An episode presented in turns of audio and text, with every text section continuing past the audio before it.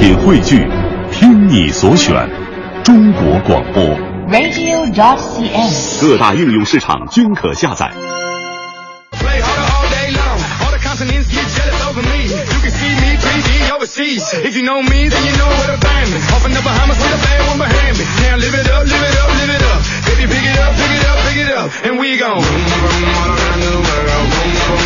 好，北京时间的七点零三分，这里是由工商银行北京市分行独家冠名播出的《快乐早点到》。早上好，我是黄欢。大家早，我是盛轩。对，这个时候可能天这个路况并不是特别的好啊，而且今天早上呢，好像也发布了一个霾黄色预警的信号，嗯所以我们在路上开车的时候呢，记得把你的雾灯打开，让我们在路上呢会更加的顺畅一些。是，那今天的空气质量指数是二百九十七，现在属于一个中重度污染的一个情况。嗯所以呢，这个提醒大家，这个今天出门的话要做好这个呼吸道的一个保护的工作。是的，那昨天晚上哈，我们很多朋友在这个朋友圈里啊，都转发了同样的一条消息，可能你也看到了。是它的标题就是说，这个这个习主席啊谈时间管理，说年轻人不要老是熬夜，做到十二点就去睡觉了。啊啊，很多人都觉得非常的亲切啊，因为就像身边的爸爸妈妈哈，是身边的这长者给我们的一个劝慰一样。但是怎么回事儿呢？因为在前两天的时候，当时咱们国家主席习近平在人民大会堂主持召开了一个座谈会，嗯和两百多名中央党校第一期的县委书记研修班的学员一起在聊这个县委书记经。嗯当时呢，这个当然内容有很多哈，其中有一段这个呃视频或者有一段话让很多人都截下来了，就是转成文字。不停的在转载转载哈，他说那个时候呢，他说我年轻想办很多好事儿，嗯差不多一个月就大病一场，那为什么呢？就是因为老熬夜，经常都是通宵达旦的干，后来觉得不行了，这么干也不不长啊。他说，先要把自己的心态摆顺了，内在有激情，外在还是要从容不迫。嗯另外，他说他不记得是看书还是有人跟他分享过这样一个很智慧的话哈。他说：“你手里攒着千头万绪，工作也是千头万绪，攒着一个一千个线头哈，但是一次针眼只能够穿过一条线。”后来我就想，他说晚上做到十二点就不做了哈，就睡大觉，第二天呢再重新来过，再重新来做。是，可能这对于我们很多呃在创业也好，或者说刚入职的很多新人来好，或者说在领导岗位上拼搏的人们来来说哈，这个这就像是熬夜那不是很正常的吗？熬夜很很正常的一件事情啊。但是这个习主席说完了之后，我想好像也是这么回事儿。很多人都在反省自己的生活，所以今天我们快乐早点到，就和您一起来说一说，你还在为什么熬夜呢？啊因为我我们身边不管你是多少年纪，有的时候连小朋友啊。在爸爸妈妈不在身边的时候，可能想要玩个游戏呀、或者干个什么自己喜欢干的事儿，一干就超过十二点，也没有意识。那有的可能哪怕是年纪已经不再是年轻五六十了，有的时候工作你你到了那个位置上，你没办法，嗯还是要熬夜。所以我们就问问说，你现在还熬夜吗？你在为什么熬熬夜？看看这个事情到底值不值得你放弃自己生命的健康去去做这样一件事情。没错，那大家可以通过我们的微信公众平台“快乐早点到一零六六”跟我们取得联系。那今天呢，同样会有很多的奖品要送给大家。是的，要来成龙国际影城的电影票，别跟我来这一套的演出票，还有卡卡农的幻想经典韩剧音乐会的演出票。嗯我们在节目当中也为您来送出了，以及中粮祥云小镇提供的成天嘉禾电影票，中国摇滚第一女生罗琦的第一场个人演唱会的门票。嗯另外每周的一台四十寸液晶彩电，也要特别感谢国美在线大客户给我们的鼎力支持。别忘了我们的联系方式啊，你编辑微信到快乐早点到一零六六的微信平台。继续是我们今天的头条置顶。头条置顶，头条置顶。国家主席习近平昨天在人民大会堂会见了国际奥协主席、亚奥理事会主席艾哈迈德亲王。国务院发布机关事业单位养老保险改革决定，待遇将和缴费挂钩。中国共产党第十五届中央政治局委员、书记处书记、中央军委原副主席张万年因病医治无效，于昨天在北京逝世，享年八十七岁。据国家能源局官网显示，努尔白克力已经担任国家能源局局长，吴新雄不再担任局长。北京市住建委昨天晚上发布消息称，自住房具有政策房和商品房的双重属性，其产权性质仍然是商品房。香港特区行政长官梁振英在2015年施政报告当中表示，特区政府会成立三亿港元的青年发展基金，资助现有计划未能涵盖的创新青年发展活动。位于也门境内的基地组织阿拉伯半岛分支昨天发表声明，宣称制造了法国境内的恐怖袭击事件。新加坡国防部长黄永红昨天表示，参与搜寻亚航失事航班 QZ 八五零幺的一艘新加坡海军舰只已经找到了客机机身残骸。昨天晚上，中国男足以二比一击败了劲敌乌兹别克斯坦，以 B 组头名晋级八强，而朝鲜队则是两战全败，提前出局。最个性的新闻解读，最霸气的时事评论，语不惊人死不休，尽在大明的新闻联播。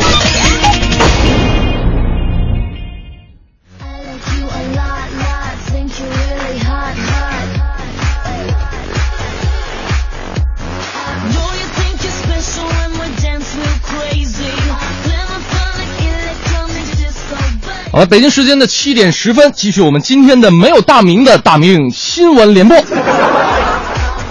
先来看一看，也是飞机上的事儿啊。这个重庆晚报的消息，在十二号下午的六点钟左右，从拉萨飞往重庆的空客三幺九型 PM 二点，哦不是，呃 PM 六二七二次航班啊落地之后，这个机组呢还没有开启舱门，这有一个中年男子就不知道出于什么原因，突然间打开了飞机上的应急出口门，结果是导致飞机左大翼的滑梯释放。之后呢，这个乘客还没有来得及及时的跟小伙伴们滑滑梯，就被警方带走了。那经过调查呢，这个当事的乘客呢是因为误解造成的一个误操作，并且是没有主观恶意的，目前已经是承担了舱门滑梯打开造成的经济损失三万五千块，并且接受了机场派出所的口头警告和法制教育。哎呀，看到这儿呢，其实觉得误操作。还 OK，顶多说一句什么没文化真可怕，怕的呢就是那种不把飞机当回事儿的人。我们这个小编啊，龚伟龚老师就跟我说，说他在飞机上就见过几个土豪在那炫富。这有一土豪就说了，说我经常买国足，旁边那人就气不过呀，我天天扶老人家过马路。这话音刚落，这还有一土豪就。立马忍不住，我必须必须扛不住啊！这这，就看撑撑撑就站起来了，然后就拉开了安全门。快过年了，这给各位送上土豪炫富的一个新玩法，温馨也是附上各机型应急设施的一个价格，以便您选择给航空公司包多少钱的红包。七三七主滑梯八万块钱，三二零主滑梯九万块钱，还有 E 上是七万。三三零主滑梯是十九万块钱，应急出口是十五万，这个七七七的这个价格呢是二十到二十五万块钱，还有三八零是三十万左右。当然，这只是起步价，不算拘留和延误罚款，价格公道，团购还不优惠，保证大家过瘾。有钱任性，随便来吧。再来看一条来自湖南电视台的消息。那最近呢，湖南的岳阳七中因为一个奇葩的规定，成为了舆论关注的焦点。怎么回事呢？这个学校是规定学生必须午休啊，这个规定好像大家都经历过。刚才也说了嘛，大家要早睡，早睡不了的话，只能午休啊。这个午休呢，这个学校规定还不是躺在床上，就是趴在这个课桌上睡觉。当然，我相信这很多朋友们在上学期间也都经历过。那不是午休期间，上课的时候也睡过，并且呢，啊，这关键点来了啊，就是这个午睡要向学生收取一百三十八块钱的午休费，标准是每天一块钱。一百三十八块钱，每天一块钱。岳阳七中，你们就上一天一，就是一年就上一百三十八天的课吗？当然，这不是重点了。这个学校说了，说这个大部分学生离家比较远，为了方便管理，所以呢要求学生统一午休。这个收费呢也是得到了教育局的批准，但是呢岳阳市的教育局却是进行了否认，并且说了我们将介入调查。真的没有听说过趴课桌上睡觉还要收费的。特别想问问校长，说，校长啊，您是不是干小买卖出生的呢？就如果说趴在课桌上午睡需要收费，那么我们可不可以推断，从学校门前经过的时候要不要收费呢？看一眼学校大门要不要收费呢？那能不能就是我回答一次老师提问是不是也要收费呢？脑力费回答一次一块钱。当然了，也希望有关部门调查的时候，不光是解决一下学校乱收费的问题，也是顺便来解决一下学生们午休的问题吧。刚才提到了这个误操作哈，说到了没文化真可怕。接下来再看一个更没文化、更可怕的事情。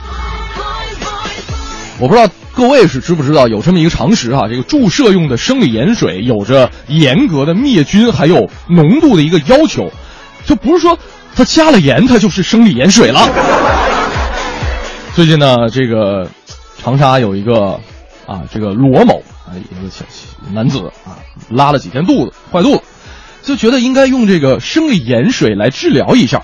于是呢，他就用开水兑上食盐，并且给自己注射。他觉得这个盐水的浓度越高，这个消炎的效果也就越好。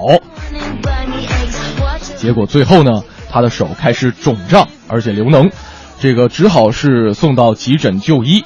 大夫说了，他可能是面临着植皮的风险。还真的不知道这大哥啊，这个这么做到底是为什么呢？你看看啊，这个浓度越高，他他觉得啊，他觉得浓度越高越好。不是一瓶生理盐水也就是三十四块钱，你买你买一袋掐点食盐得多少钱呢？啊，当然了，这个可能也是。因为犯懒而惹的祸，在这儿呢也是给大家一个提醒：跟身体有关的要紧事儿，还是交给专业的人来吧。好，最后来带来这一时段的正能量。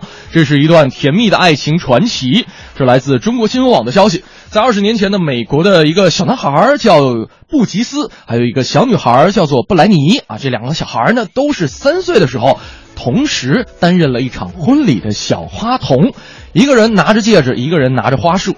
在十二年之后，也就是说，他们十五岁的时候，他们同时进入了同一所高中，而且呢，还是前后桌同学。虽然没有成为同桌的你，但是呢，由此相识，并且逐渐的坠入爱河。在这个一月份的十号啊，这个月的十号的时候，这对缘分不浅的恋人终于结婚了。当然了，在这儿不得不为这份神奇的缘分点了一个赞。当青梅竹马最后。终成眷侣的时候，希望这对璧人也能够白头到老吧。好，这里是由工商银呃，工商银行北京分行为您独家冠名播出的《快乐早点到》。是的，今天我们互动话题啊，和你带班带的都已经多溜了。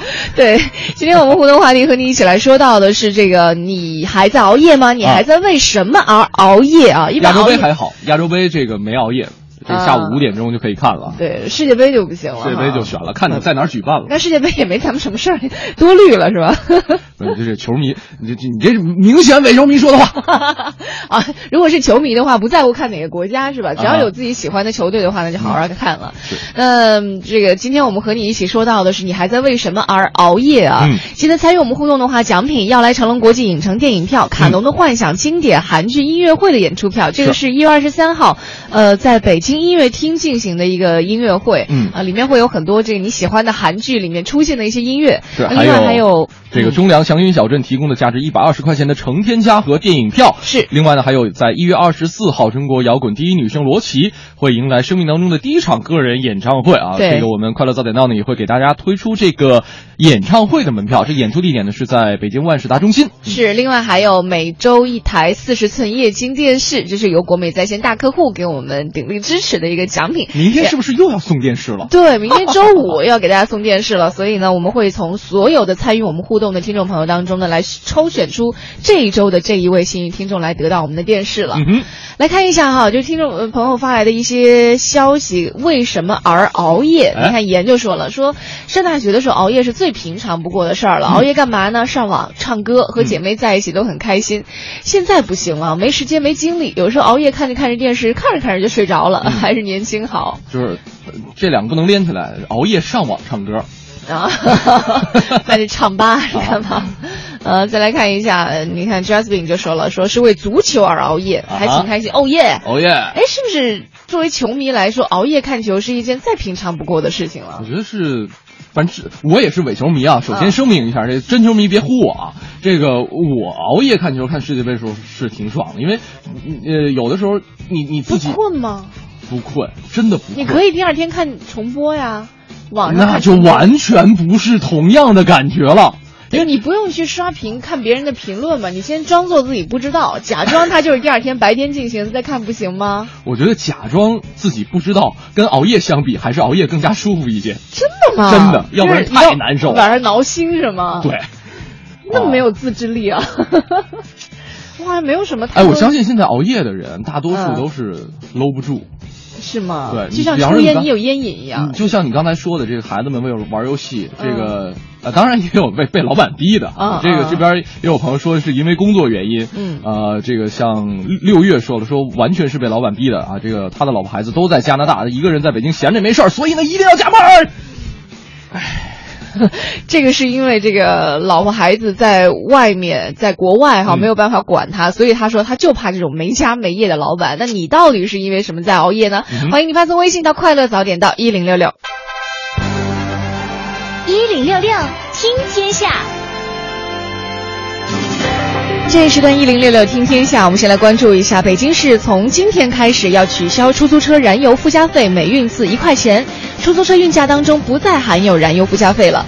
按照北京市出租汽车燃油附加费动态调整办法，新的测算周期是从当天开始的。嗯，再来关注一下最近的这个成都啊、沈阳啊、南京啊这多个城市出现了出租车停运的事件，比方说不满份子钱过高啊，这是一个主要的原因。像有很多师傅就说了，说每天一睁眼睛就欠公司好几百块钱，工作十几个小时，其中六七个小时都是给公司卖命，啊，这是可能很多司机对于高额份子钱的一个典型的吐槽。那份子钱到底是什么钱，去了什么地方呢？对，其实份子钱是出租车司机啊向企业上交的承包金的俗称。那当然，很多行业内的人听到这个份子钱都觉得非常的熟悉了。最早在二十多年前就已经有这样的说法，也有这样的这个收费方式了。虽然多地政府规定了说出租车公司不允许随意上调份子钱，但是呢，我们发现很多出租车企业连年上调份子钱，比如说杭州十年来出租车份子钱就上涨了百分之七十左右。那除此之外呢，有很多位出租车司机都说了，说有些份子钱收费啊是有依据的，有一些收费它既不公开也没有票据，它就是一笔糊涂账。嗯，再来看一看上海市纪委监察局新闻发言人昨天接受采访的时候表示，说已经注意到有关媒体关于二零一四年十二月三十一号晚间有黄浦区领导在外滩园附近一家高档餐厅用餐的报道。上海市纪委对此高度重视，已经在调查核实有关的情况，将及时发布。嗯，再来看一下，今年的一月份，民航局网站发布了通知，具体包括一百零一条短途航线旅客票价由现行的政府指导价改为实行市场调节价，也就是说，每家航空公司每航季上调国内航线旅客运输基准票价不能够超过十条航线，基准票价上调幅度呢也不能够超过百分之十。嗯，那这次新政的出台，也就意味着已经使用十年的基准票价定价规则将被修改。对此呢，有业内人士表示，航企为了跟高铁竞争短途出行的人群，短程航线的票价或将长期处于一折的水平，尤其是在淡季。我们再来关注一下这个昨天晚上让很多球迷特别兴奋的一件事儿哈，这个真的就是逆转这两个字，在国足近期的表现，或者说这个近十几年的表现当中，这是很少听到的一一个词语。啊我们也会逆转啊！这个真的是连灭了两个亚洲杯从来没有赢过的对手。二十七年之后，国足再次在亚洲杯当中获得了两连胜了。嗯那在昨天进行的亚洲杯小组赛第二轮，国足面对从未在亚洲杯上击败过的乌兹别克，在先是一球的情况下，凭借吴曦和孙可的进球战胜了对手。那值得一提的是呢，这是国足在上轮打破十八年不胜沙特之后，再次打破了十四年不胜乌兹别克斯坦的魔咒。对我不是球迷，但是昨天晚上我也见证了这个时刻哈，这是怎么见证？我没看，我是通过咱们，因为当时我在晚上在在台里准备节目，结果我在我在听着歌呢，我在找歌，我就听到我后面那龚老师，你知道龚伟老师就敲桌子，进啦！哎，我在想什么情况？结果一看，一堆的男孩啊就啊拥在他那边，大概就说那个足球哦，我想可能是进球了。嗯后来我就问了一句特别外行，我说是不是就表示赢了？然后没人理我，所有的人盯着屏幕。后来在我上来之后没多久，哦，告诉我说二比一结束了这场比赛哈。嗯啊，当初中国足协和名不见经新传的法国人签约的时候，就外界说呀，说法国人是国足史上最弱的主帅。但是二零一五年刚一开始的时候，这法国人就带领国足在亚洲杯上，时隔二十七年之后，再次取得了开局两连胜，而且是提前锁定了小组第一。佩兰呢，也用这样的表现回击了外界当初对他的质疑。呃，可能很多人都在不同的媒体当中看到了哈，也听到了，或者是听到了这个关于昨天晚上比赛的一些情况。但是呢，我们在昨天晚上晚一些的时候，我们还是真的拿到一个采访，是来自肖良志的一个采访。这个采访是说的。是什么呢？是可能很多人都没想到的，因为第一场赢了，第二场赢了，接下来就是可能会比较艰难的第三场。关于第三场比赛的猜想到底是怎样呢？我们来听一段这样的采访。听众朋友们，大家好，我是特约记者刘腾，现在为您做亚洲杯特别报道。接下来为您带来的采访是国内的足球专家、体坛周报的资深记者肖良志老师。嗯，肖老师您好。啊，刘腾你好，大家好。哎。呃，那么我们说中国队已经两连胜，而且提前锁定了小组第一。而我们最后一轮啊要面对的这个对手是朝鲜队，朝鲜队我们说两败，而且已经提前出局了。那么在这样的一种情况之下，呃，以往我们都说可能最后一场对于国足来讲是关键战，但是现在来看，呃，对于国足来讲，我们是练兵战。对于这个练兵战，您是有一个什么样的观点呢？呃，实际上在亚洲杯上练兵这个提法，只有是在高洪波高导的这个时代，也就是二零一一年亚洲杯。嗯，那个时候其实高指导本身他并不是去练兵的，而中国足协的领导，而且是主要领导。呃，到了前方之后，突然向高导提出来，就是说是你要练兵，嗯那意思说你要多锻炼新人，用新人，所以说就出现了一场比赛换了很多主力阵容的这个情况。嗯，最终呢，就是说是也没有那小组出现。嗯，这但是呢，就是说是从任何一支国家队和这个大赛的角度来讲，你不是去练兵的，而是。去真正的通过真的实力的发挥，然后提升整个球队的这种水平。这种水平包括了技战术的能力的发挥。第二一个就是对大赛经验的积累。第三一个就是说是对于这个心理的这种打造。第四一个就是对于这个自信心嗯的这种提升。因为自信心本身是一种能力，呃，所以说呢，就是说是大赛。并不是去练兵的，而是通过大赛取得更好的成绩。呃，越是走到最后，对我们的提高的价值越大。因为你如果练兵，小组赛只是只是打三场比赛，你的锻炼价值高，提升的这个幅度大，还是你打五场比赛，就说打到八强，打到四强。那个锻炼价值和提升的价值谁更大？毫无疑问是越打的往后，你对球队的提升的能力更高。所以说亚洲杯练兵的这个说法根本就不是成立的，就不成立的。另外一个成立国家队的目的是什么？就是在任何的正式的比赛当中去追求最好的成绩，因为你只有最好的成绩，对这个球队带来的这种积极的影响力才是最大的。嗯，对不对？嗯，那么我们说，那最后一场小组赛，您觉着国家队会全力以赴呢，还是派上多数的替补球员登场来打这场比赛？呃，我觉得从一支球队提升的角度讲，肯定是还是用我们的呃主力阵容去打，这样的话可能对我们整支球队的这种稳定和提升呃更好一些。当然了，在我们小组已已经提前锁定第一出现的前提之下，我想部分的利用呃这个最后一场比赛的机会，然后给其他球员呃出场的这个锻炼的这个机会，去获得经验也更呃，但是呢，这个一定要要有度。因为你如果把主力阵容换的太多的话，到了二十二号打这一个四分之一决赛的时候，可能会让我们球员那种身体和竞技方面出现一定的懈怠，也就是说刺激点和兴奋点不够。呃，所以说我觉得可以适当的用一部分呃替补上去打这场比赛，但是不能全部用替补。嗯，也就是说，您觉得这场比赛还是呃以老将或者说以主力球员带着替补球员来打，可能取得的效果会更好一些。的话，对于整支球队的这种提高，将来啊，因为我们进行二零一八年俄罗斯世界杯预选赛的时候，我们肯定还是用了十四五名，就说是主力和主力替补的球员，所以说不能为了考虑给所有球员机会，然后用全部的替补去打。嗯，主持人，好的，谢谢肖老师。那么今天的连线就到这里。女士们、先生们，Ladies and Gentlemen，现在是大明脱口秀时间，掌声欢迎我们亲爱的 Star Me。哎，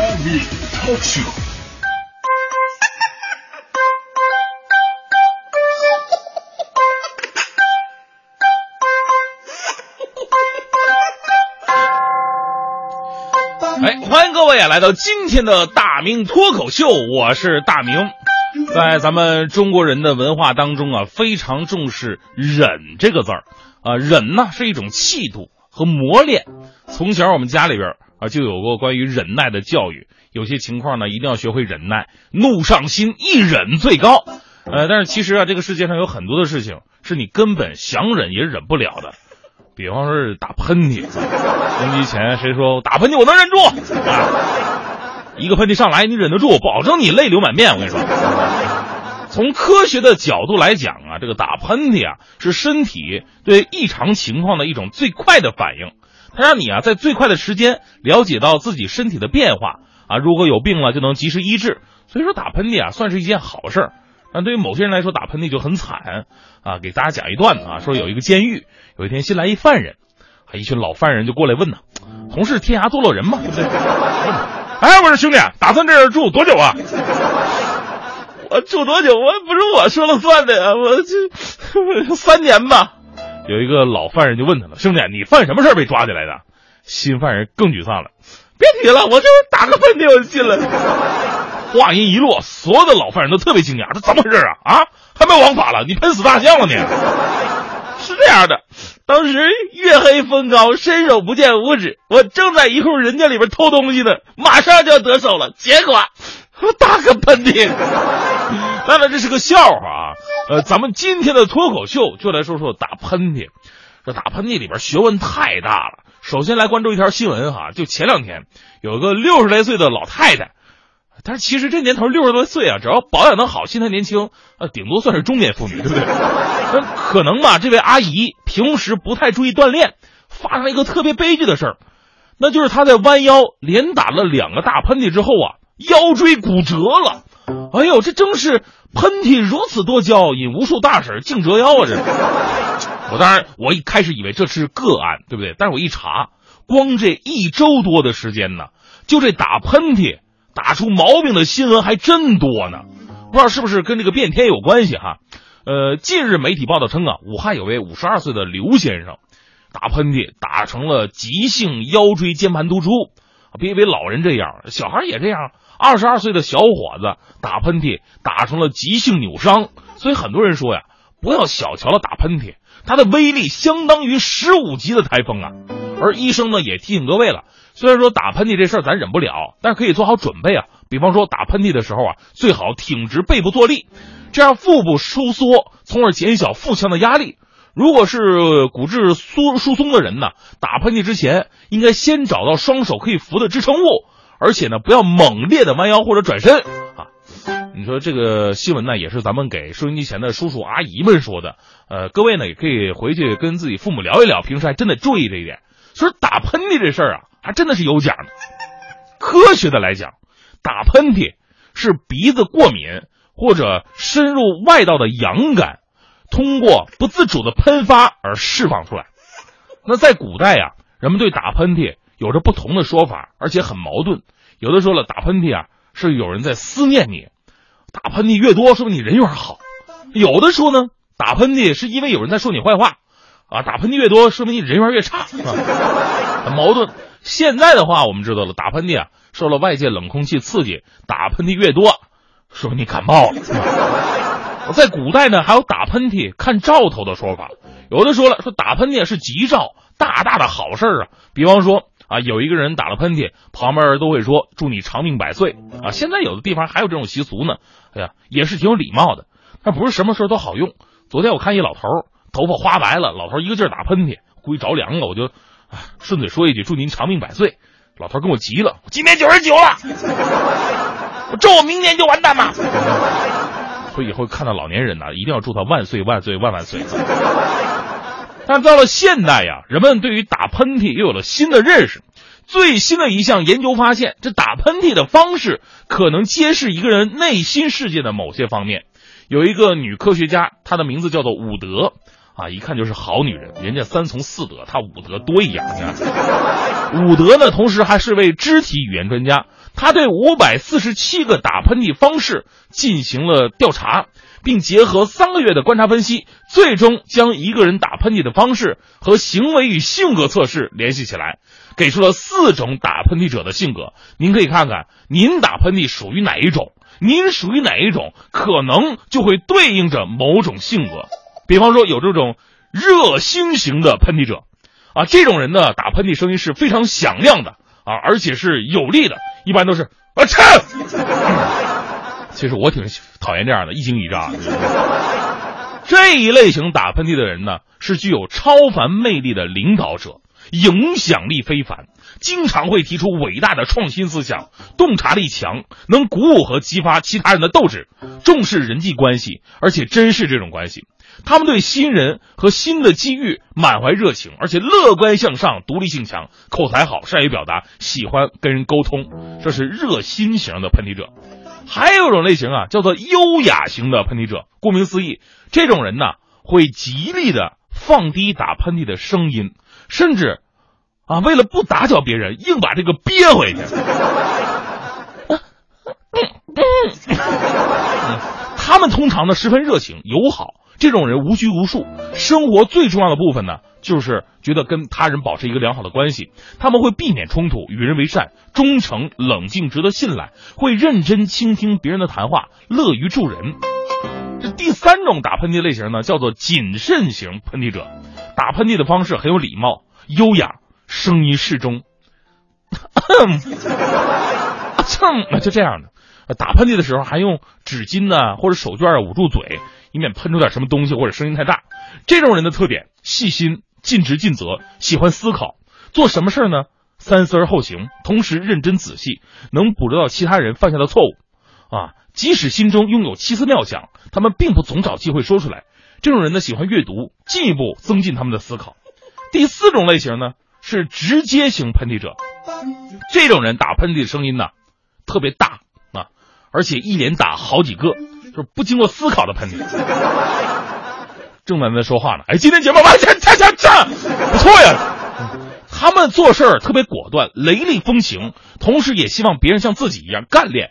这种人很简单，不想依赖任何人，最有可能成为领导者。同时呢，个性会比较强，做事效率高，憎恨受到不公待遇。这一共这四种打喷嚏类型。但是我发现科学有的时候跟算命的一样，他净说好话，没有一个坏的。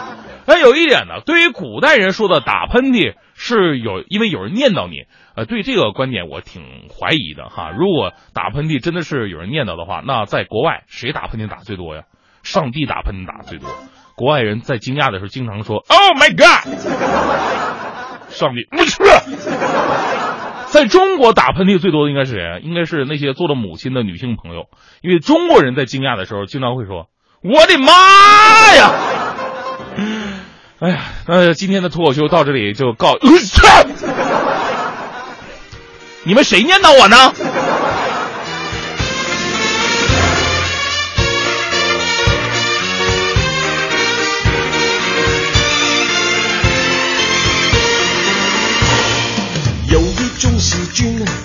最近正流行，大街小巷里散播各地，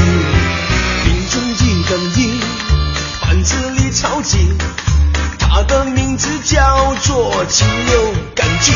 它来耶，它来哟，它来的时候无声又无息。它来耶，它来哟，它走的时候每一个人。爱上有弹琴，爱情它不是病，爱上却要人命，它就像千百只虫钻进我心底。爱情它不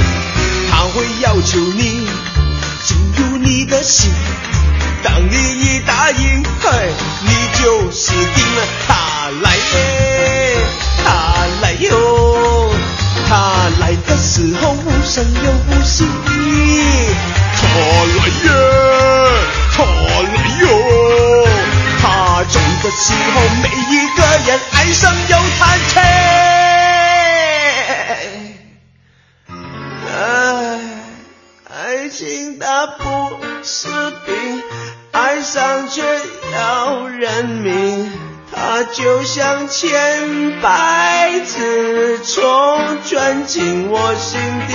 爱情它不是病，爱上却要人命，有谁能不成为它发烧流鼻涕？爱情它不是病，爱上却要人命，它就像千百始终钻进我心底。爱情它不是病，爱上却要人命，有谁能不成为它发烧流鼻涕？爱情它不是病，爱上却要人命，它就像千百次冲钻进我心底。爱情它不是病，爱上却要人命，有谁能不成为它发烧流鼻涕？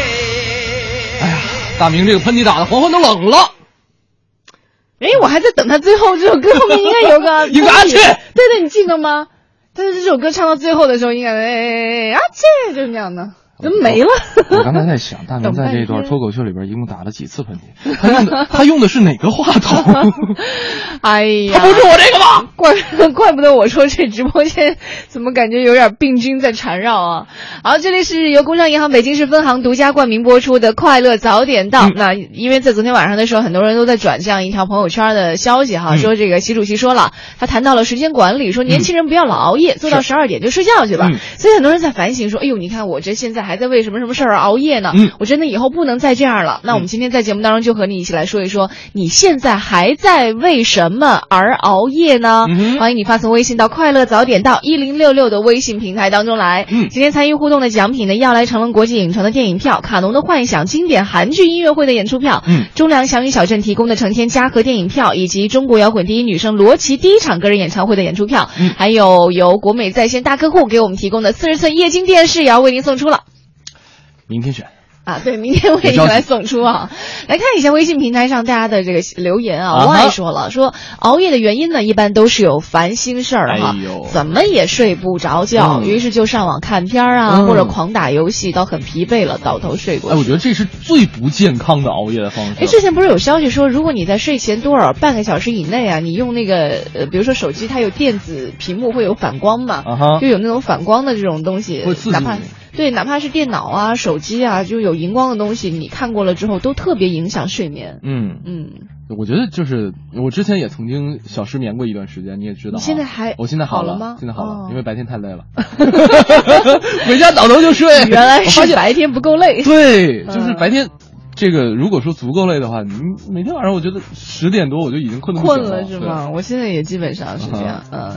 还有的朋友说，这个秋天的邂逅说了，其实不是熬夜的，就是睡不着。啊。每天都要十一二点钟才觉得，哎，这个时候去睡，嗯，十一二点还好。对对对对，这个习主席说了，十二点之前就不算熬夜了。这就是习主席的话，就引指引你的生活了，是吧？然后这边寂寞梧桐梧桐啊，嗯他说这个说现实的为工作熬夜，说实在的为生活熬夜，说点高大上的为梦想熬夜，说清新脱俗点为心熬夜，为心熬夜，这多大事儿需要为心熬夜？多大的心呢！啊，林说了，说说起来，哎呀，真不好意思。他说咱没青春啊，嗯小的时候从来不熬夜，上班以后一到年底结账啊，必然熬夜，在单位方面的人员。对，在单位都有战士的称号了。哦现在是反而是每周五晚上上网补一周的热门节目，可能会熬夜。他觉得说挺，觉得挺丢脸的一件事情，没什么好丢脸的。我觉得上学的时候不熬夜很正常。是吗？啊，上就是在爸妈身边上学的时候不熬夜很正。那你上大学了，那他们都不睡，你你在也没法睡啊，对吧？哦，你理解不了学霸的生活。好，我们今天和大家一起来说一说这个快乐早点到节目当中的互动话题呢。你还在熬夜吗？你在为什么而熬夜呢？吃货词典，吃货词典。听众朋友们，大家好，我是您的朋友崔太远。今天呀、咱们聊一个非常另类的，哎，很多地方的人呀、可能没吃过也没见过的这个东西是什么呢？它呢装在一个小麻袋里头，哎，基本上就有半个篮球那么大，哎，也是圆鼓鼓的。您想想它是什么？哎，今儿咱们聊这个最北头哈尔滨的大列巴。哈尔滨这列巴呢，它是主食，比如说买回这么一个列巴呀，够这一家人啊吃三四天的。而且呢，它是什么呢？里头没有糖，哎，它而且经过发酵，发酵以后呢，就有那种微酸的，哎，那种酵香味儿。哎，所以呢，这个呢是独特的一种，算是地方口味啊。因为您到哈尔滨啊，有一个叫中央大街，哎，他那儿就专门有卖列子那商店，他那是现烤的，哎，是那种焦香，整个的就飘在那条街上啊。因为这是哈尔滨一大怪嘛。不过呢，这个列子呢，一般来说啊，您买回家去也好哈，或者是您外地的游客到哈尔滨去，您买回来，比如说您带到北京啊，您带到兰州，那么它就不是刚烤的了这种样子。或者说您再切成片吃，说实在的，就是有点硬。哎，比如说吧，现在很多人家都有烤箱，是吧？您可以烤一烤，哎，切成薄片，烤一烤，它就松软了。还有什么呢？您可以，您看啊，抹上黄油，您再烤。那就焦香了。再有呢，这个列巴还有别的吃法。您比如说哈，咱说一个简单的哈，哎，嗯，您来一碗热的牛奶，哎，您给它加热到最好是烫滚烫冒着热气那种程度，您把这列巴切成一片一片的泡在里头，您再吃，它是什么呢？那种很有嚼劲儿、很梗的那种，哎，小孩特别喜欢吃，而且它不是吃，它是喝，嘬着那东西，吸溜吸溜的。哈尔滨当地也这么吃，哎，您看馒头就不能这么吃，哎，有一句话吗？叫这个馒头见了水，活人见了鬼，是这馒头一泡水就没法吃了，它就糟了。列巴不是，因为它筋道，你泡水之后呢，它那个面呀有这种纤维的这种弹性，哎，然后它又很软，哎，很好吃。为什么有这种吃法呢？你看啊，因为这个列巴呀，它是来源于俄罗斯的，哎，这俄罗斯人啊，他这个列巴怎么吃啊？他有一种吃法是泡在当地的这叫红菜汤，哎，也叫苏泊汤，泡在这个汤里头，哎，一边泡汤一边吃，基本上跟这类似。吃货词典下期继续酣畅分享，欢迎收听。最个性的新闻解读，最霸气的时事评论，语不惊人死不休，尽在大明的新闻联播。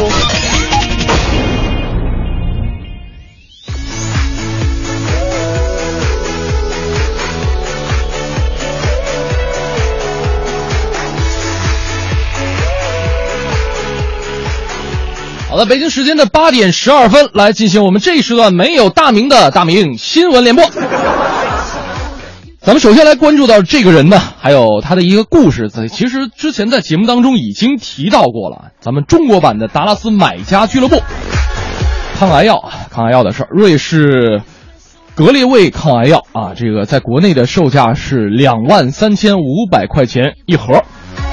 但是呢，这个这个药啊，在印度仿制药团的团购价是最低两百块，但是呢是没有经过我国审批的，属于是没有经过审批的假药。有一位患者啊，他是属于或呃这个患了慢粒白血病，他叫陆勇，他是帮了上千名病友购买这个药，之前呢是被提起了诉呃诉讼。咱们来关注一下这件事儿的一个最新的进展。来自《京华时报》的消息，陆勇十号晚间飞抵北京之后，在机场立即被警方逮捕，目前是被羁押在朝阳看守所。其实说到这个事儿啊，依法查处有有错吗？没错，维护法律、尊重知识产权才是依法治国。但是，买仿制药合理吗？只能说合情。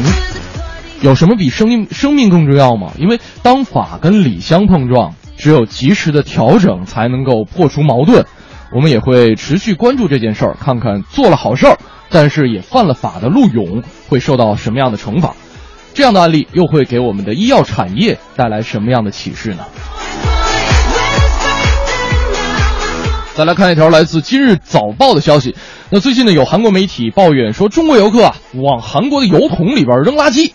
这报道说呢，首尔明洞和东大门的油桶因为中国游客扔垃圾，变得特别的脏啊，特别不堪。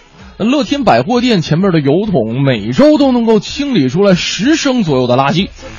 根据了解呢，韩国街头并没有垃圾桶，但是呢，中国游客并不了解，一直是把油桶错当成了垃圾桶。其实啊，我是上网搜了看了图片啊，这个这回这件事儿，中国游客真的是有点冤。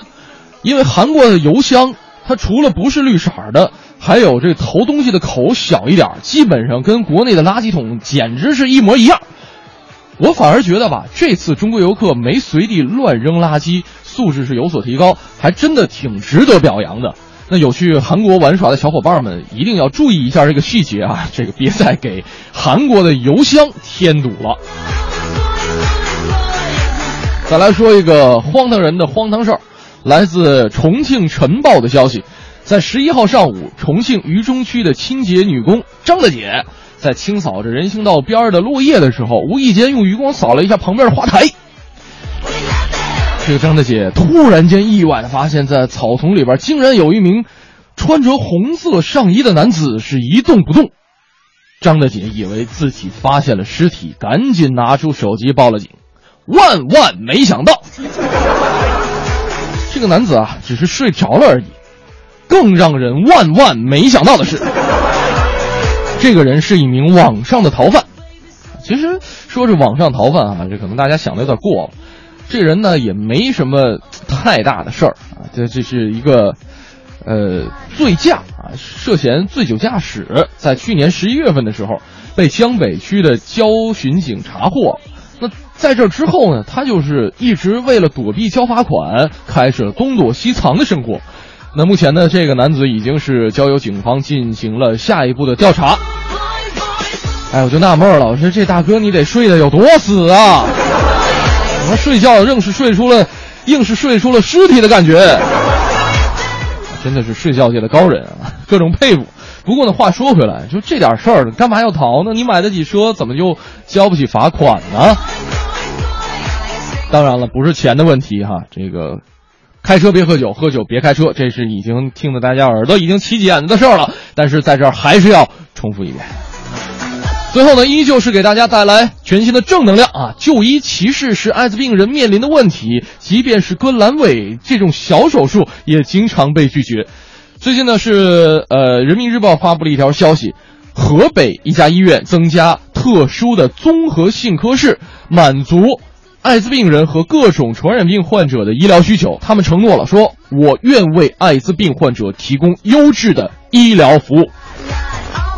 给这样的医务工作者点赞点赞啊！这个既然做出了这样的承诺，希望你们无论如何都要做好安全的防护工作、防范工作。希望能够有更多的这样的医生承诺，同时呢，也是希望艾滋病人们能够承诺就医的时候不隐瞒患有艾滋病或其他传染病的事实。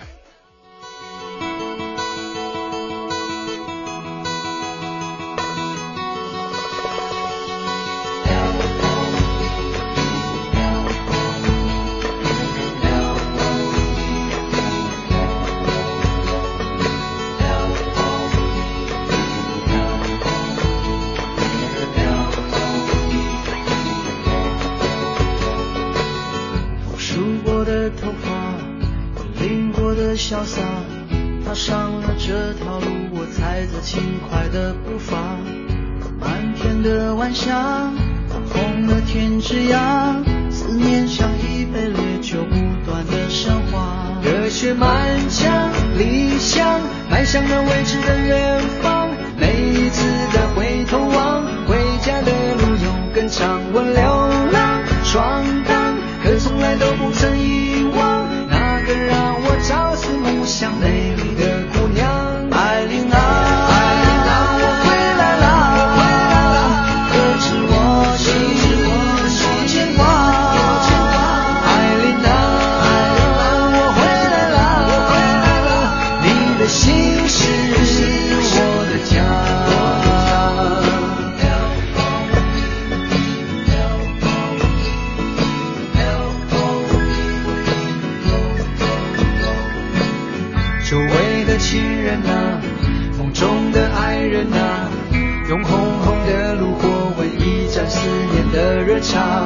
我背上老吉他，热泪已不听话，一曲曲唱着那首古老的问答。别来无恙，故乡，我白发苍苍的爹娘，是你紧紧的拥抱，温暖漂泊的肩膀。我流浪闯荡，歌从来都不曾遗忘，永远让我朝思暮想。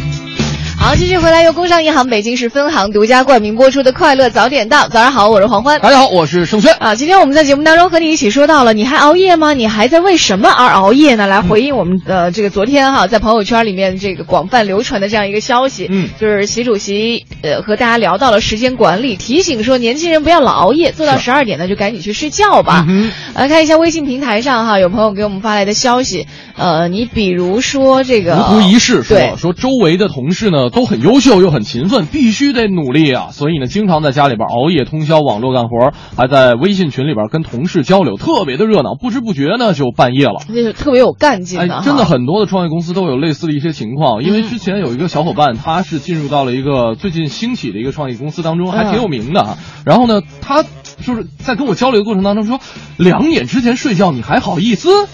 很多创业公司的人其实都非常非常的辛苦，因为这个时候你开始真真正正在为自己和自己的未来打拼了。为自己负责了哈。大家来看一下哈，这个红梅啊，太感动了。她说：“我为老公而熬夜。嗯，我老公是出租车司机，每天晚上啊都是一两点钟才到家。嗯我希望他能吃上一顿热乎饭、哎啊，所以我得等着他。中国好媳妇儿。嗯，像之前了解到很多这个朋友，他们在国外生活的话啊，就比如说可能是呃小两口儿，嗯就是在国外做留学生啊或者嗯工作，因为你越是在异乡的话，两个人其实关系会越紧密。嗯就是你可能在国内的时候未必会等老公啊，等到半夜两三点，就是为他热一顿饭，但是一到国外的话，你就觉得他是你在这个国家当中可能不多的维系之一了，所以没办法，就是你对心里的牵挂，你对他心里的牵挂会越来越。越越密，那那很多媳妇儿到国外都是这样，就等老公啊。如果有有的老公是打工啊，特别向往这种状态是吗？不是向往，就是回来之后就给老公就就就就做饭呐、哦就就特别的服侍特别周到。但是一回国就不一样了你。是先吃饭呢，还是先洗脚呢？所以所以其实这种关系会让人觉得其实挺挺挺让人羡慕的。呃我之前就是听到一种说法，就是国外现在流行一种叫倒班夫妻的模式。国内也有啊，呃是吗其实很多出租车那公司不是，的它它是就是呃，这是属于一个特定的行业当中，嗯它是属于，呃比方说呃，妻子和丈夫为了给孩子更好的一个生活，或者说满足家庭这种开日常开支，所以呢，就比方说呃，丈夫是一上夜班，白天的妻子陪孩子，嗯然后呢晚上呢丈夫回来陪孩子。就保证家里至少有一个人在陪着孩子对啊。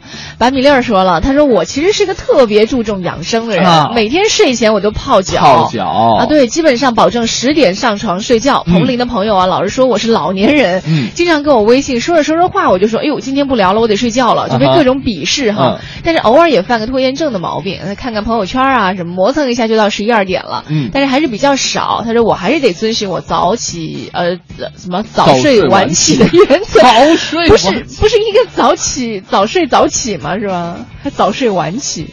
哎，我我之前还真了解过，就是有人嘛，他早睡还真的晚起，就是每天的睡眠时间可能需要十个小时。而且好像越睡越睡不够的感觉。我之前真的有一段时间是处于那种状态。后来我还真和这个有的这个相关人聊过，就是说这种每天需要的睡眠特别长的人，很有可能的一个原因啊，可以去查一查，就是血稠。哦，对，比如说这个 是吧？那个大明。哦他就每天上节目，其实他非常非常痛苦，就因为他血稠到不行。他说他觉得他的血液已经不再流动了，他已经凝固了脑子不再动，特别难受。嗯，那所以他就是即便睡所以他的时间长那么大个是憋出来的。被被什么憋的呀？就其实挺难受的。就是有的人可能血液循环会好一些，他哪怕睡六个小时，他也觉得挺精神的。嗯，这边像金金说的，说熬夜啊，就是为了看着宝宝嘛。刚睡着，宝宝就尿尿；刚睡着，宝宝就踹被子；刚睡着，宝宝就要喝奶。Oh my god！陪睡的妈妈伤不起啊。对，就很多当务妈妈都知道哈，嗯就是孩子那么一两点啊，或者说一两个小时醒来一次，真的非常的痛苦。嗯所以你没发现吗？很多女人生了孩子之后，和那个没生过孩子的女人同样年龄，会看起来会老很多。因为熬夜的确是非常辛苦的一件事情，所以就是为什么会说为什么会说很多人都说要对自己媳妇儿好呢？嗯是吧？呃，在嗯对自己妈也得好一点，对，别光对媳妇儿好。对，再来看一下微信平台上这个呃，刚刚说是是这个吗？这个说过，Y 说过吗？好像说过了哈。好像是说过了嗯啊。来看一下这个还有微信平台上看说了，说以前是为了考试熬夜哈，也是拖延症，不到最后一天呢就没办法复习。包括其实生活当中、工作当中也有很多啊，包括写工作总结、啊，就必须得营造营造一种状态才能复习，就是灯光特别灯光特别合适，然后呢，呃，必须有茶水，必须有音乐。一零六六听天下。好，这一时段一零六六听天下，我们来关注一下据国外媒体的报道，苹果上个月在欧盟地区推出了应用可无条件退货的政策。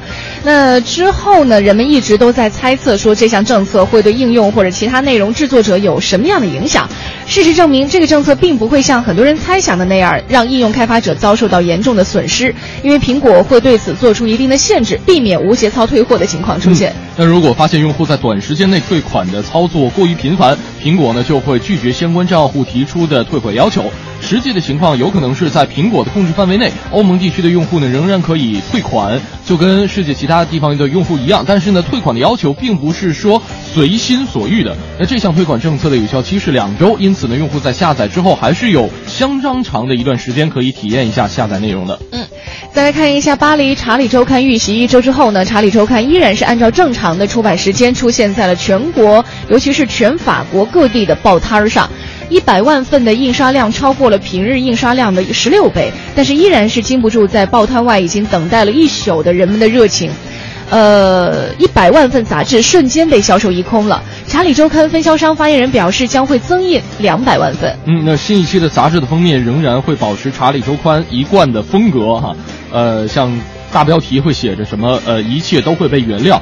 那发言人也说了，说这个杂志售出的全部收入将会捐给十二名遇难者的家人。新一期的查理周刊已经有人在网上售卖，像登录易贝网站呢，就会发现。最新一期的《查理周刊》的竞标价格是在三十到两百欧元，大概合人民币两百一十块钱到一千四百块钱之间。不过呢，竞价者并不是很多，《查理周刊》平时的价格只是三欧元一份。嗯，再来看一下美国国家航空航天局在昨天表示，在国际空间站的六名宇航员呢，目前是安全的，都在位于俄罗斯区域的安全地带。俄罗斯联邦航天局此前报道称，美国太空总署表示无法确认国际空间站是否发生了氨气泄漏。嗯，那美国国家航空航天局在 Twitter 上说，呃，国际空间站的飞行控制器暂不确定是否压力峰值触发报警器，还是传感器故障，或者是计算机继电器盒出了问题。美国国家航空航天局还说了，说这个宇航啊呃宇航员是安全的，并没有氨气泄漏。宇航员们已经针对座舱压力。增加做出了及时的反应。再来关注一下，新加坡国防部长黄永红昨天说了，参与亚航失事航班搜救行动的一艘这个新加坡军舰发现了失事客机的机身，遥控装备拍摄的照片上呢，可以看到部分机翼和机身上的字样。黄永红说了，新加坡方面已经通知印尼搜救组织开始打捞行动。嗯，那印尼国家搜救中心发言人迪安塔也证实了这样一条消息，他说了，发现的机身的残骸距离机尾残骸约三公里。据飞行数据记录仪发现的地方呢，大概是零点八公里，大量遇难者遗体，这个，这个根据消息说呢，还是仍然在残骸当中的。嗯，这里是由工商银行北京市分行独家冠名播出的《快乐早点到》。今天我们和你说到的是这个，你还在熬夜吗？嗯、你这个在为什么而熬夜？哈，看看这个衡量一下到底是不是值得。嗯、那我们参与互动的话呢，为您提供的奖品一个是要来成龙国际影城的电影票，《卡农的幻想》经典韩剧音乐会的演出票，这个是在一月二十三号北京音乐厅上演的一个这样一个音乐会。没错。还有在节目当中提供由中粮祥云小镇提供的成天嘉禾电影票，以及罗琦第一场个人演唱会，中国摇滚第一女生罗琦啊，她的演唱会的演唱会门票。呃，在这一场演唱会当中呢，她会请到的是野孩子乐队作为嘉宾，现场的伴奏乐队呢是冷空气乐队。嗯，演出地点是在原来的五棵松体育馆，现在的北京万事达中心。另外，每周会送出一台四十寸的液晶电视，这是由国美在线大客户为我们支持的这样一台液晶电视了。呃，今天节目当中呢，欢迎你发送微信和我们互动，我们的微信平台是快乐早点到一零六六。快乐早点到，给生活加点料。好，继续回来，工商银行北京市分行独家冠名播出的《快乐早点到》。你好，我是黄欢。你好，我是带班的熊轩。啊，我们在今天节目当中呢，和你说到的是和熬夜有关哈。你看说到熬夜，我发现这是很多人生活当中的一个交集。嗯，比如说你和朋友聚会的时候，你聊很多东西都可以成为交集，一个是聊天气，聊熬夜，聊孩子是吧？超级比惨王，聊我吃惨呐！我两点睡，我三点睡，我四点睡。啊，还有一个就是聊熬夜了哈。啊呃，刚刚我们在微信平台上来看到，微信平台上有朋友说到了哈，这个 G H 说了，他说我是一名交警，嗯。三天一个二十四小时的班儿哈，哎夜里没有报警才能够小眯一会儿，不熬夜就是一种奢望了。这个其实会让我想到，这个医生好像也是，对，刚才也有医生朋友们跟我们分享一下自己的，就比方说，呃，有妇产科大夫，可能很多小宝宝都是属于在半夜降临人世的，嗯，啊，就是白天不敢出来，小宝宝也不会挑时间是吧？所以呢，经常是在夜里边儿去，啊、给小宝宝接生啊，然后，呃，可能现在养成一种习惯了，可能退了休之后啊，还是处在这样一种生物钟里边，嗯嗯，哎，之前我们在节目当中请到过一位嘉宾来到直播间，他是一位急诊室的大夫。嗯当时他就说了，急诊室的医生如果是呃特别特别难受了、困了，嗯想去小眯一会儿哈，他是要跟这个值班的护士呃就是告知的。嗯他就说啊，我要去哪儿哪儿休息一下，那个有什么事儿你就叫我。那反正上洗手间也得跟护士报告。嗯所以就是可能也是因为这样的关系，他们和护士的关系会比较好。就是全程二十四小时监督着，呃，再来看一下哈，这个海军司令说了，他说我是从来不熬夜的，每天不到十点就睡觉了。但是前几天呢，和我先生哈，为了追剧，嗯都是十二点之后才睡觉，真太难受了。嗯第二天脑袋疼啊，终于看完了，再也不晚睡了。哎，很多人又发现了新的一部剧。对很多人追剧的时候都是因为在网络上，你看你你可以一天就把它看完，对，你可以集中两天一两天，但是这而且你会发现，其实现在，呃，像大明昨天也说了哈，这个有的像游戏，这个厂家可能会请心理学去研究玩家的心理，嗯那拍电视剧的也会请心理学家去研究观看者的心理，嗯就是你他必须要在结尾上设一扣。对你吧，你想，你想明天再看吧。哎呀，这扣还没解开呢，看一眼就看一眼，然后就把把这扣解开，我就我就睡。结果这扣解开之后，又发现了另外一个扣。对，就但是其实这是一种一种一种诀窍了。包括有的时候我在上班路上听那个书，啊哈那前面不是呃有现在在田连元嘛，在讲那个哦水我也是浒传，我也在哎呀，我有的时候听的我就不想下车，你知道嗯我就要把这个我说他今天到底说到哪儿，到底是发生了什么，就特别难受。你不听完你就不想去上班的感觉。而且你会发现，就是已经我们熟知的故事，可能还会被这种语言的魅力所吸引。对对对对对。一睁眼睛或者一下车，哦，七点了。来看一下微信平台上还有朋友说了，郝东东说，他说我老公熬夜啊，只因为我家有个天使和恶魔结合体的小宝宝，嗯，每天等小宝睡觉了，他就冲进书房和游戏厮杀和小说共存，心里真好。嗯，家里有个天使跟恶魔的小结合体，居然还能跟游戏厮杀、跟小说共存基本。上小朋友在家里啊，尤其是小的时候，好像都是这样。像今天早上还给你念了一个，身边有一个朋友，他刚有一个小孩，那小孩就几个月吧，他就写了一首诗给自己的孩子。大致的意思呢，就是这个小孩每一两个小时，要不就嗷嗷叫，要不就呜呜哭什么的，你也不知道为什么，给他喂奶也不对，换尿片也不对，你到底要怎样？孩子又不会说，嗯所以很多时候这这个时候的孩子，可能在在爸妈眼里，真的就是天使和恶魔的结合体了。就是你，你听他那个声吧，哭得极其惨烈，然后呢，心里边抓心挠肝的。但是你一看那一张脸，就化了啊。再来看一下，嗯，周也说了，说这个熬夜呢有三种情况。第一，工作原因，我总觉得他在写工作总结。嗯，工作原因啊，第二天急用或者是值夜班。第二就是进修原因，学习、考试、培训等等。第三是个人原因，上网失眠等等等等，反正就没好时候呗。嗯啊，现在正在努力的改善当中，买了一个小手环儿啊，这个监测每天的睡眠质量和运动情况。刚刚看到微信平台上还有朋友说呢，他说他们单位的领导就是给每个员工都发了一个监测健康的小手环，嗯，然后员工呃在一起碰面了，他们可能也不是比较别的，就是先换小手环儿啊，对对，就比一比说，哎，你的睡眠质量怎么样？然后哎我的是蓝色的。对，大家一起来分析哈，就是你的睡眠质量差在哪儿，我的好在哪儿，就这个挺逗的，挺逗对吧？就好像现在有很就多谁的睡眠质量好，领导就罚你款。就好像现在有很多这个朋友，他们之间会会互相比较，你今天走了多少步，是吧？你运动了多少公里，跑了多少公里一样。对，在这样一种这个呃群体的环境下，可能能够起到更好的一个监督的效果。嗯，呃，星星堂说了，说现在熬夜最主要的原因就是晚上一刷朋友圈、微博就过了困劲儿了哈，一直就刷呀刷呀，你会发现你刷完之后永远记不住你头一天晚上刷的是什么，啊。真的。而且他的星星堂说了，不知不觉当中就一两点了，第二天都要不行了，根本起不来。每周有个两三天就是这样。收音机前想借朋友圈的朋友们，是跟我走。为什么？我已经成功借了一年多了。那现在呢？现在挺好的。回来了？没有啊，就是我可能会在极其无聊的情况下，比方说洗手间啊，啊比方说等公交啊，嗯，比方说某某情况下，就是不会老想着。对，绝对不会想那。你当初是为什么想要戒？就是因为你已经中魔了，是吗？对啊，我我我这个原因已经说过无数次了，我不要在哦咱们节目当中再重复说了，我觉得好无聊。啊，我真不知道，真的吗？真的。那下了节目就跟你说。行行行，咱们呃可以一起来找一找这样的对你可以猜，原因啊。你可以进行无限的猜想，比方说我的前女友、前前女友、前前前前女友。来看一下这个最可爱的叶子说，说到熬夜呢，自从公司给每人发了一个智能手环儿，嗯每天大家都不熬夜了。你啊看，就是刚刚说到的，每天对还比拼一下谁的睡眠质量比较好。嗯。